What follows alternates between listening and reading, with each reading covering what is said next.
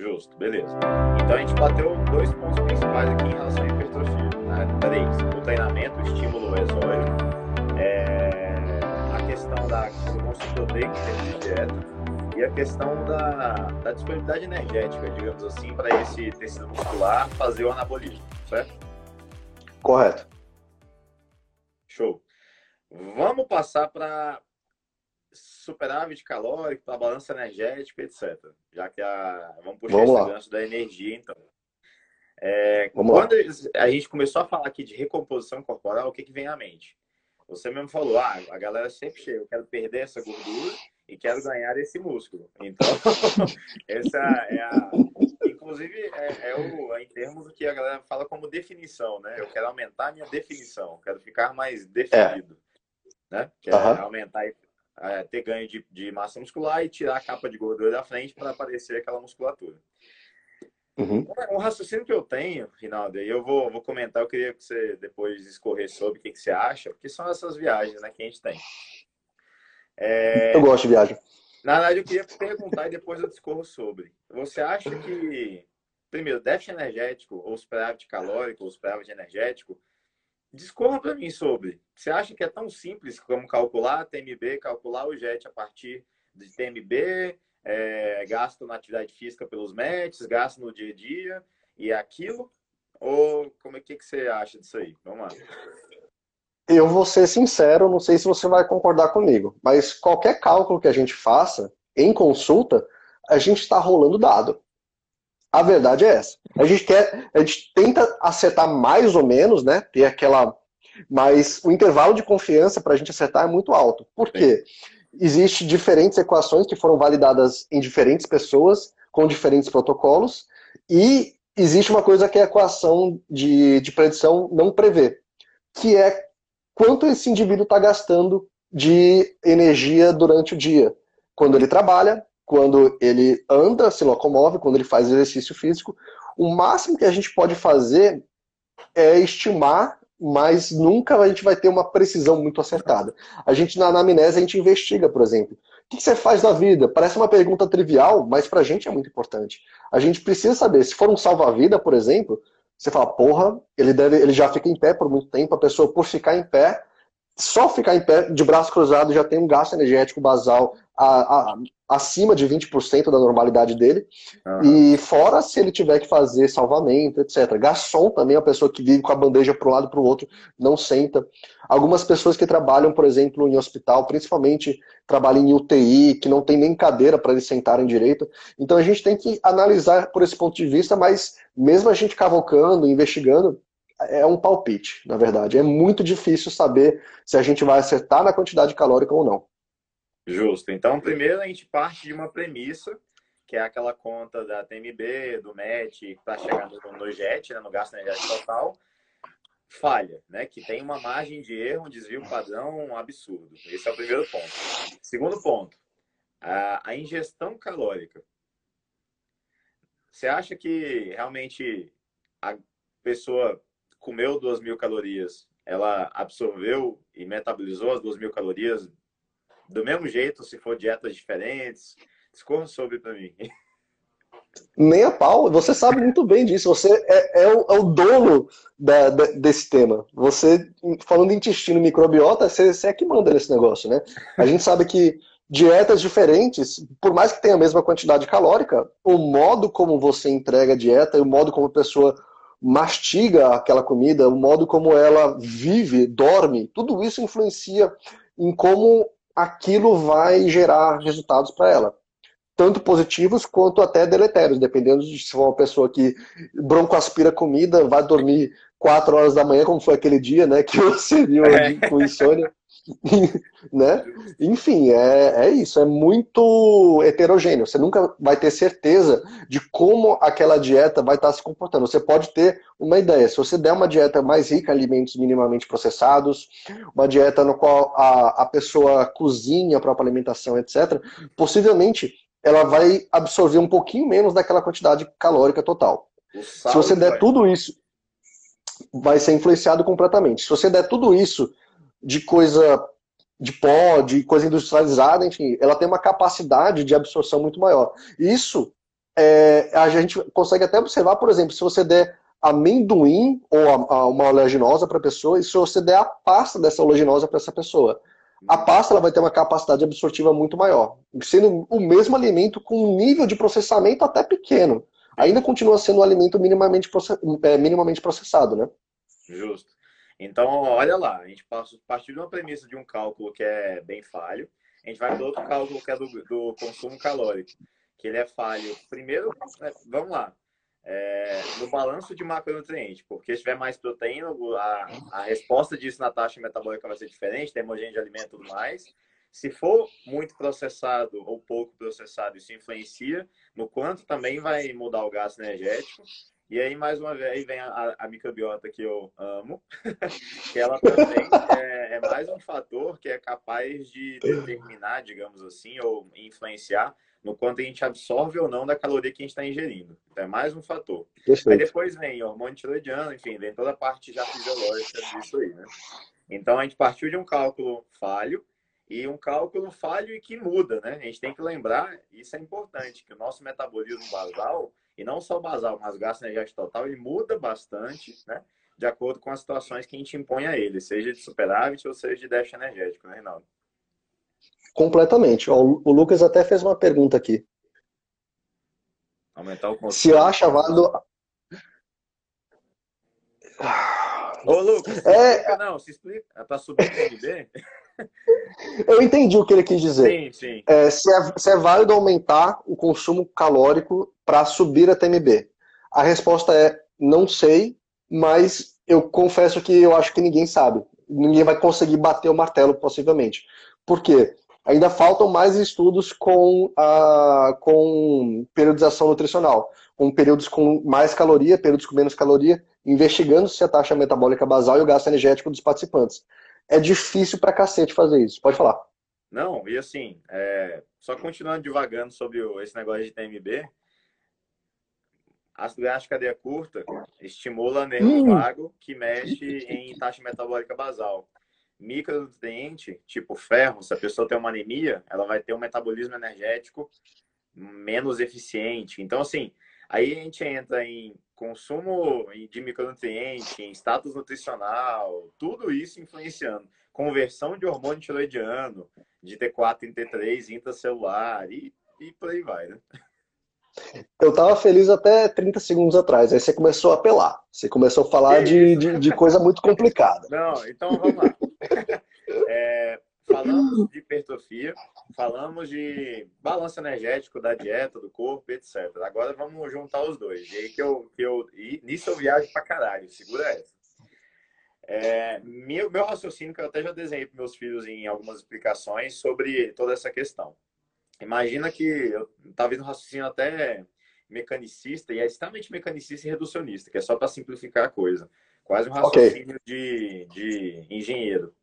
Eu tenho um corpo que gasta 2 mil calorias. Então, 2 mil calorias saem desse corpo diariamente. Elas se perdem no meio ambiente. E nesse corpo, eu estou colocando 2 mil calorias. Esse é o. Okay. Então, beleza. Você está entrando e está saindo. A massa de Vamos pegar as massas que são mais variáveis, gordura e músculo. Elas teoricamente ficariam, teoricamente ficariam estáveis, teoricamente. Okay. Aí agora vamos partir de uma premissa que essa pessoa é, agora, ela não estava, mas agora ela está bem nutrida, ela estava desnutrida em termos de micronutriente, ela não estava fazendo treinamento de força e agora ela está fazendo, isso gera uma resposta hormonal diferente. Ela dormia mal, agora ela está dormindo melhor etc, etc, etc. E a dieta também está mais bem ajustada. A gente observa isso na clínica. Ela comendo as duas mil calorias, ela gastando as duas mil calorias teóricas, ela consegue baixar a gordura e aumentar a massa muscular. A gente observa isso na clínica. E aí o meu raciocínio, que é totalmente viagem, eu falo assim, meus filhos, vocês acham que a energia da gordura está virando, que a gordura está virando músculo, que é o que a galera fala, né? Não, vou, vou transformar a gordura em músculo. eu falo assim, então, é, na minha ideia, não é bem assim. É meio que, se o corpo ele não estava na homeostase, no, no metabolismo ótimo, agora ele está, ele consegue utilizar mais a gordura como fonte energética e talvez direcionar mais os substratos que estão vindo da alimentação para favorecer o anabolismo até certo ponto. Então ele saiu de um limiar, sei lá, de 30 kg de massa muscular e foi para 32, que aqui ele vai virar o novo limiar dele, mais fisiológico naquela fisiologia atual dele. Concorda com essa viagem? Completamente. 100%. Tá. E agora vamos botar fogo no parquinho. Aê! Déficit demorando. energético, que eu acho que é o grande ponto. Déficit energético. Eu pegar um obeso, que tem um gasto de 2.500 calorias, e pegar um eutrófico, que tem um gasto de 2.500 calorias. Eu colocar mil calorias de déficit energético nos dois. Mil calorias teóricas. Vamos reduzir, é, reduzir tudo a isso. O obeso, o músculo dele, tá faltando energia pro músculo dele? É a pergunta para responder? É, lógico.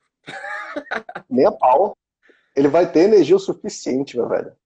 De, olha, de boa, de olha boa. Olha o caminho que a gente está traçando. Então, os dois estão tendo 10 mil calorias, só que o obeso, a gente esquece que ele tem um estoque de 100 mil calorias no corpo dele, né? Usando o extremo. Sim. E o indivíduo eutrófico tem um estoque muito menor. E é se verdade. esse estoque menor começa a chegar num limiar de risco, tipo, exemplos, no homem, no 6, 7% de gordura, numa mulher, num 13, 12% de gordura, talvez isso seja um gatilho nessas pessoas, esse déficit energético nessas pessoas, e já não, não que não tenha reserva energética, seja um gatilho para que o metabolismo delas talvez desacelere e prejudique massa muscular e etc., porque justamente não tem mais de onde tirar energia, nem da dieta, nem do corpo. O que, que você acha sobre isso? 100%, concordo 100%. É, de fato, se você chega a esse nível tão baixo, inclusive, se você tentar sustentar essa, esse déficit energético numa pessoa que tem esse limiar de percentual de gordura, que basicamente a pele dessa pessoa você bota contra a luz e consegue é ver até papel, as, né? as, as, mitocôndrias da pessoa, né?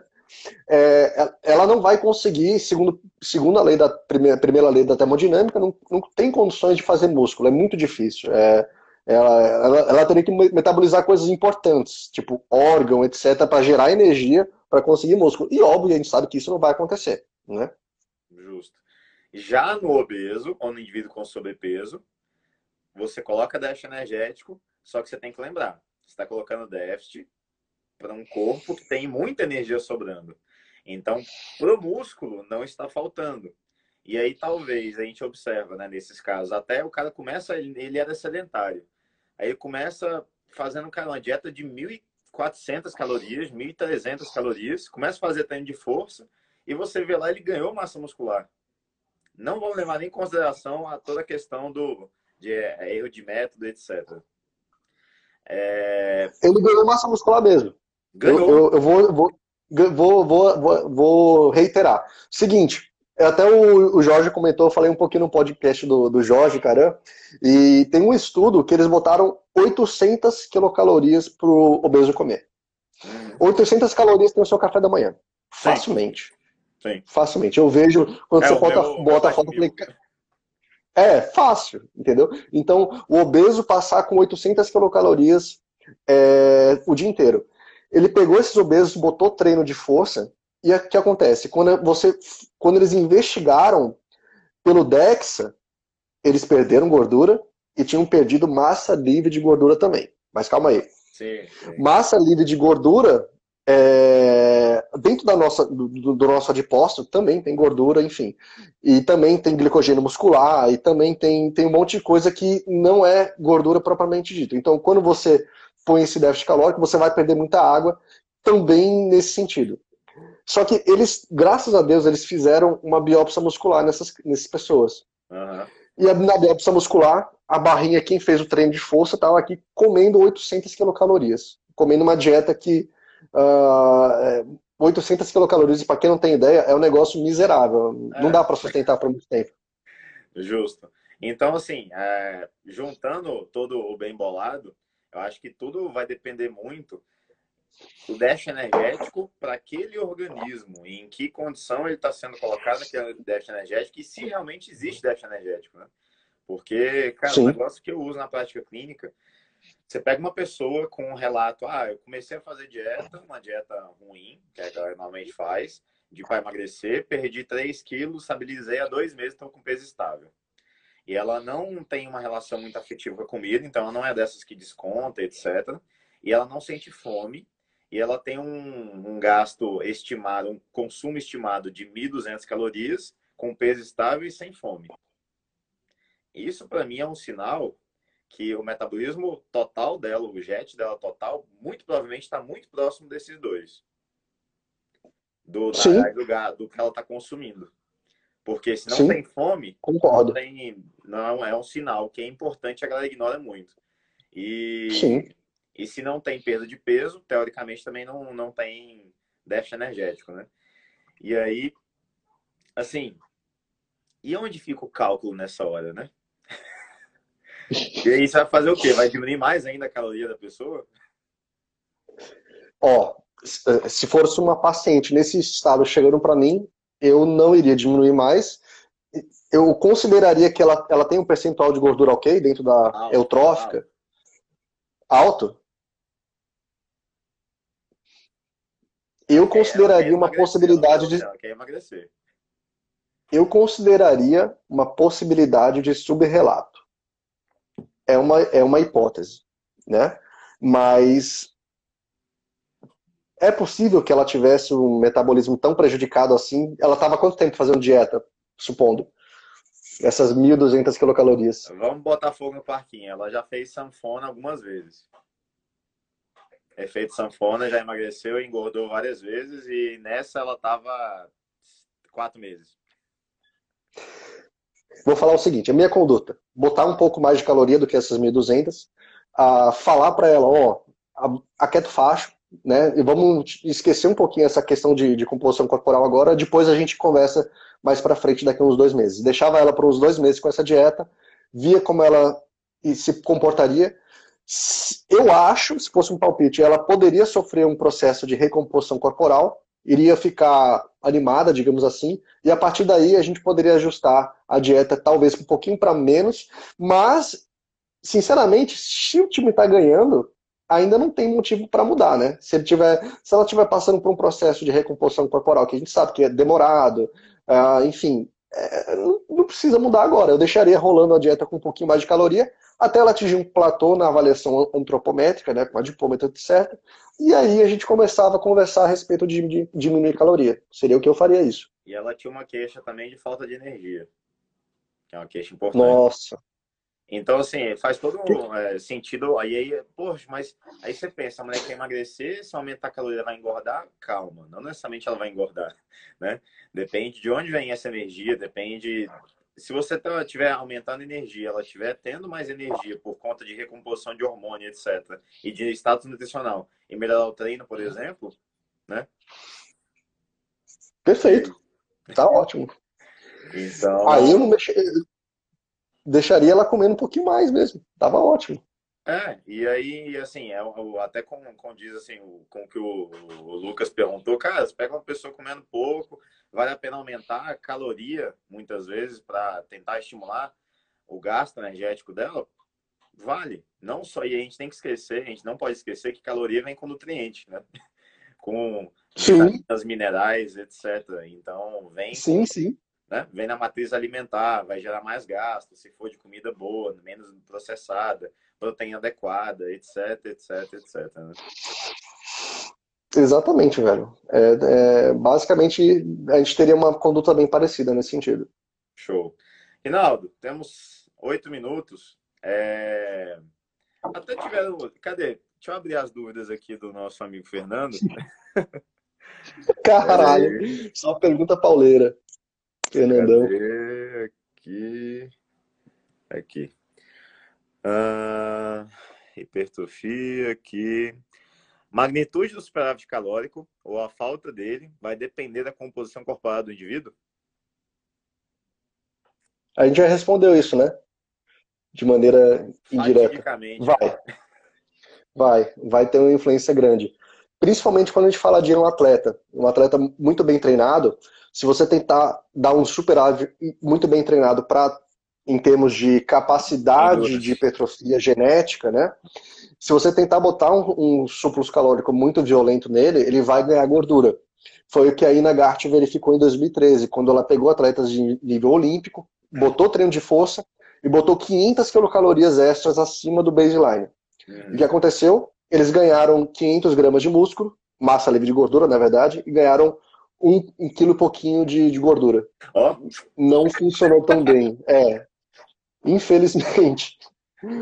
E assim, eu acho bacana, só um comentário breve, que muita gente deve pegar, vira e mexe, aparece aquele magrinho que come 3 mil calorias e não ganha peso, né? Que ele, que ele fala que é magro de ruim. A gente tem que ter sempre atenção, sempre vou puxar um pouco para esse, esse lado, da capacidade absortiva, né? E é, por acaso, esse mesmo menino é aquele que fala que vai ao banheiro três vezes ao dia, com fezes volumosas e sem diarreia. Ele, ah, vou três vezes por dia, bastante cocô e sem comer tanta fibra assim. Então, assim, questione-se, né? Eu acho que vale a pena investigar se é, ele está tendo uma capacidade absortiva adequada e se ele não está tendo uma síndrome desabsortiva, no sentido de não estar tá produzindo a, a, quantidade adequada de enzimas digestivas, de, de tudo para digerir, não consegue absorver e está eliminando. A gente... As fezes estariam, desculpa, as fezes estariam normais na escala de Bristol? Poderiam estar. Poderiam estar. É, eu, não sabia. Poderia estar. E aí, justamente, a gente, na prática, que louco, velho. identificaria isso é, pelo tempo de trânsito intestinal. Então, assim, o tempo de trânsito intestinal adequado é de 12 horas para mais.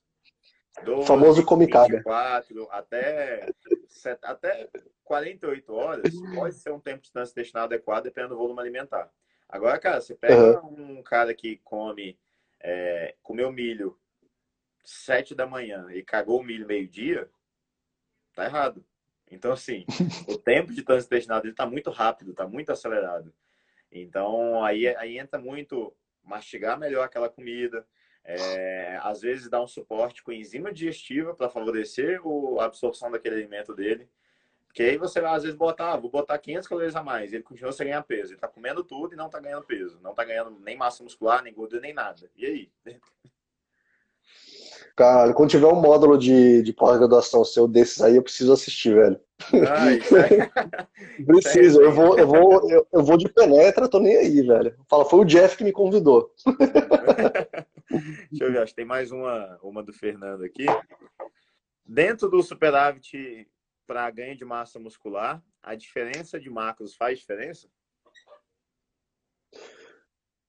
Eu vou assumir que ele perguntou não com relação à proteína, mas com relação a carboidrato e gordura, né? Se, bom, é, ele, ele, seria o, nível de pergunta, eu não perguntaria sobre proteína. Considerando que proteína esteja adequado, é, acredito eu que dietas muito baixas em carboidrato pode prejudicar treinos de volume muito grande. Tá, rapidão, e, rapidão, rapidão. Pode falar. O que, que é muito baixo? Não sei. Não consigo definir. Porque eu a gente pode usar a definição de uma dieta low carb tradicional, que daria até 130 gramas por dia, ou menos 45% do VET, mas eu não sei se se aplicaria para uma pessoa que treina, se seria isso mesmo, né? Porque geralmente utiliza essas diretrizes para pessoas que querem, que, que não são atletas, né? Você concorda comigo ou não? Concordo, concordo. Até uma, uma observação rápida. É, de 2015, a gente tem uma referência que é interessante, que eu gosto sempre de citar para essa questão de carboidrato, que ela traz para a gente o conceito que low carb seria abaixo de 26 e de 26 a 45 seria moderado carboidrato. E, cara, ah, que legal. Eu, eu, concordo muito com, essa, com esse ponto de vista. Muito, muito, muito, muito. Depois, ele dá gramatura ou não? Nesse ponto, ele traz. É, no moderado é percentual, percentual relativo. Agora, low. Ah, que legal. Ou menos que 126 ou menos que 130, que é o que você falou, em gramas, ou percentual, uhum. pode dar os dois pontos de vista. E cetogênica também ele fala tanto percentual menos 5% ou menos de 50 gramas. Uhum. Nesse sentido, acredito eu que se fosse uma dieta muito baixa de carboidrato, iria prejudicar a performance de treino. Se fosse um treino com um, um, um treino com volume grande, né, de, de, petro, de, de, de treino de força. E também tem essa questão da insulina. Não sei até que ponto poderia influenciar, ah, tudo bem que proteína gera um sinal de insulina adequado para é, girar a chavinha do maquinário de, de síntese de proteína, né? Mas eu não sei até que ponto isso poderia prejudicar ou interferir de alguma forma. É uma, é uma especulação.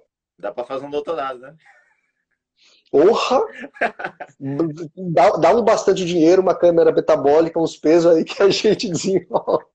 Nem fudendo, deve ser um negócio infernal, velho. Tá doido. É. Rinaldo, um minuto e meio. Faz um, um, um resumão aí pra gente. O que que você que que acha dessa, dessa essa bagunça que a gente construiu nessa uma hora aí? Ok. Recomposição corporal é possível. Uh, Leia-se, é possível ganhar massa livre de gordura e perder gordura no processo de maneira simultânea. A quantidade calórica importa para algumas pessoas, no entanto, a gente tem que utilizar o contexto. Pessoas que têm uma quantidade de gordura muito maior, elas toleram uma restrição advinda de dieta muito maior também, até abusiva, se a gente botar assim. A nível de treinamento influencia. Quanto mais treinada a pessoa, menos treinável ela é. Então você não consegue botar uma quantidade muito grande de, de caloria para fomentar esse processo de hipertrofia. E eles também podem passar pela recomposição corporal.